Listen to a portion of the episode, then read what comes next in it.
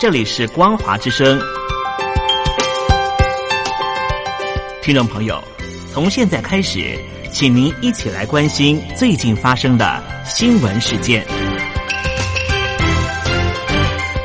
欢迎收听光华随身听。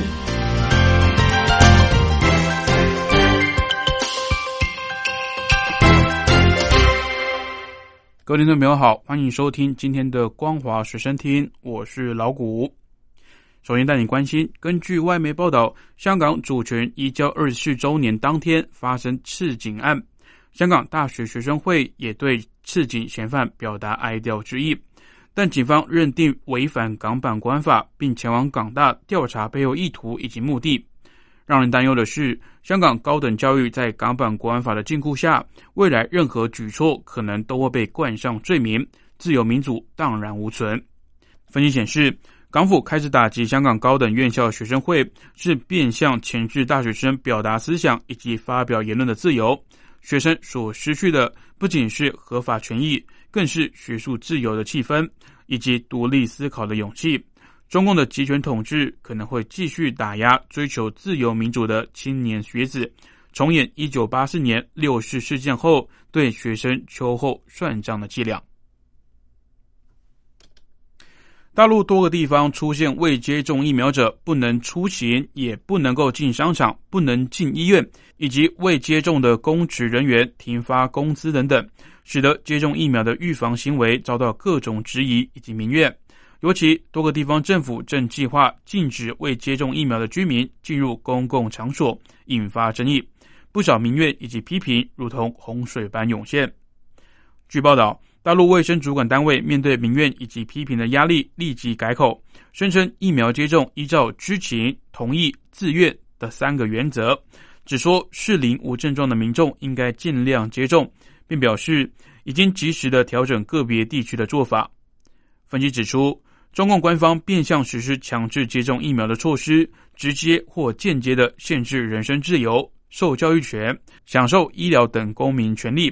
在强制接种疫苗并未成为合法要求的情况下，就执行限制措施，并没有法律依据。中共的一带一路政策近期遭到指控，假建设之名，却为各国带来各种后遗症。外媒日前报道。“一带一路”又使贫穷国家陷入债务陷阱，如今许多工程停摆，工地沦为废墟，债务却持续的累增。根据报道指出，中共在欧亚非等地区推出“一带一路”，邀请较为贫穷落后的国家加入，让他们掉入债务陷阱。包括蒙特内哥罗、斯里兰卡、哈萨克、肯亚等国家都饱受后遗症困扰。以蒙特内哥罗为例。原先计划新建一百六十五公里的公路，当地的官方与大陆企业签约，陆方承担第一期工程的四十一公里路段，并提供盟国十亿欧元的贷款。因为盟国无力偿还，如今该公路工程持续延宕，债务日益累增。此外，肯亚也是一带一路的受灾户，目前已经积欠大陆九十亿美元的债务。原先陆方承诺新建的四百公里长铁路建设，同样被迫停工。新建中的工程设施如同废墟。分析显示，中共常承诺借贷给贫穷国家新建桥梁、铁路之类的高价基建，但事实上回收效益跟不上负债速度。更恶毒的是，中共会要求先付清债务，才把工程收尾。这也让塔吉克赔上该国矿脉。斯里兰卡被迫让中共入股重要港口，其他国家包括吉布地、蒙特内哥罗、肯亚、辽国等国家也都因为债务的问题陷入北京的圈套。外界忧心“一带一路”恐怕会成为中共实现野心的工具。这是关心国际新闻。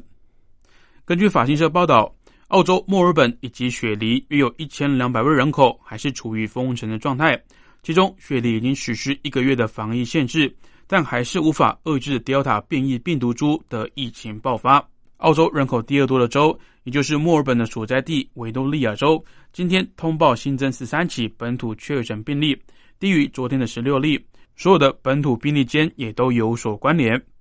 维多利亚州州长安德鲁斯指出，防疫限制根本无法在明天晚上的午夜解除，但他也没有说明墨尔本会持续封城多久。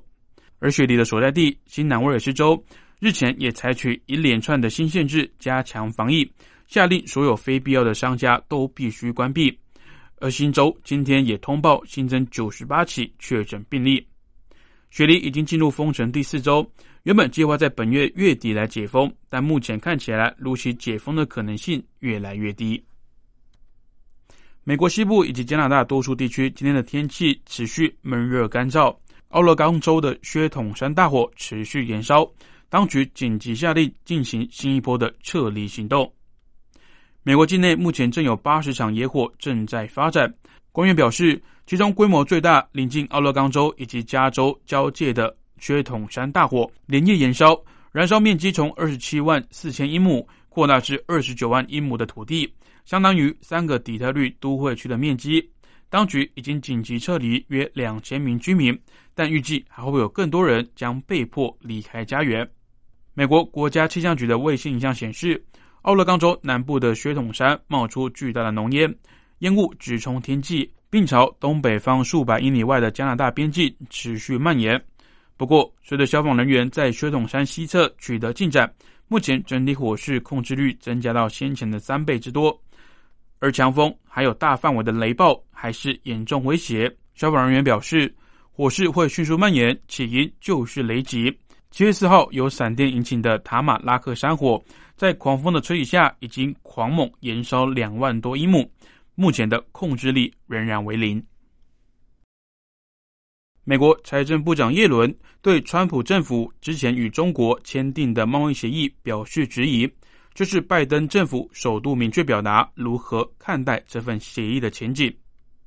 耶伦部长上个礼拜返回美国后，接受《纽约时报》访问，表示：“我个人的意见是，加租给中国的关税并没有放在非常妥适的位置。”他表示：“关税就是对消费者课税，有时候我觉得我们是在伤害美国消费者。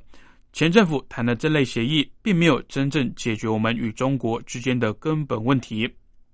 美国二零二零年一月签订所谓的第一阶段贸易协议，北京承诺在二零二零年与二零二一年之间加码购买两千亿美元的美国产品以及服务。美中签署贸易协议是为了停止两败俱伤的报复性关税贸易战。拜登政府必须选择要遵守协议、撕毁协议，或是谈判新的协议取而代之。十八个月过去，协议的作用顶多就是休战。双方的许多进口货品还是要付出更多的关税。不过，在美中关系因为香港、台湾人权议题以及肺炎病毒起源而持续恶化的前提下，贸易战场似乎相对的平静。在其他紧绷的议题上，中国政府对美国虽然大多是口出恶言，但对这份协议，中国政府却大多赞誉有加。不过，早在耶伦表态之前，有部分的中国学者就已经对协议的未来表示不乐观。前中国外交官以及贸易部官员周小明上个礼拜在社论中就写道：“当前的贸易前线相对平静，似乎并非预告着光辉的日子，而是暴风雨到来前的宁静。”他表示，尽管美国还在重新审视对中国的立场，但拜登政府在今年稍晚预料将会采取更加果断、更加积极的行动。